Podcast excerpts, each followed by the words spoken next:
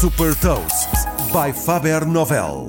Sou a Sandra Lucas Ribeiro da Faber Novel e vou falar de uma startup portuguesa que está a revolucionar a logística das marcas de moda e partilhar uma citação. Hot Toast. Fundada por quatro portugueses, a Hub é uma plataforma digital de logística que se propõe a melhorar significativamente a experiência de empresas de moda de pequena e média dimensão.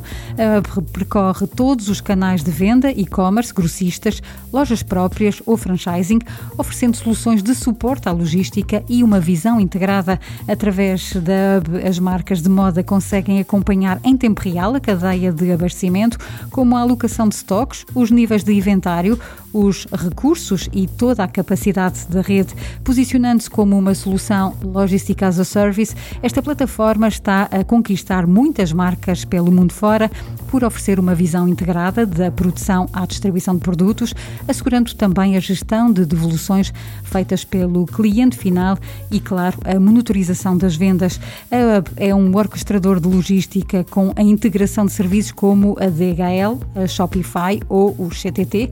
Por exemplo, se uma mercadoria sair da China, a Hub consegue assegurar a recolha e o transporte até a Europa para os centros de distribuição da Hub e depois faz o abastecimento final quer seja para retalhistas ou para o cliente final. O objetivo da startup é libertar as marcas desta gestão para que tenham mais tempo para o desenvolvimento de produto. Desde que foi fundada em 2015, já captou 6 milhões de euros de investimento.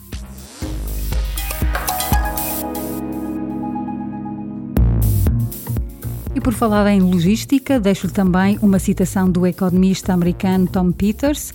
Os líderes vencem pela logística. Visão, claro, estratégia, sim, mas quando vamos para a guerra, tanto precisamos de balas como de papel higiênico no momento certo, na hora certa. Ou seja, ganha o que tiver, a melhor logística. Saiba mais sobre inovação e nova economia em supertoast.pt.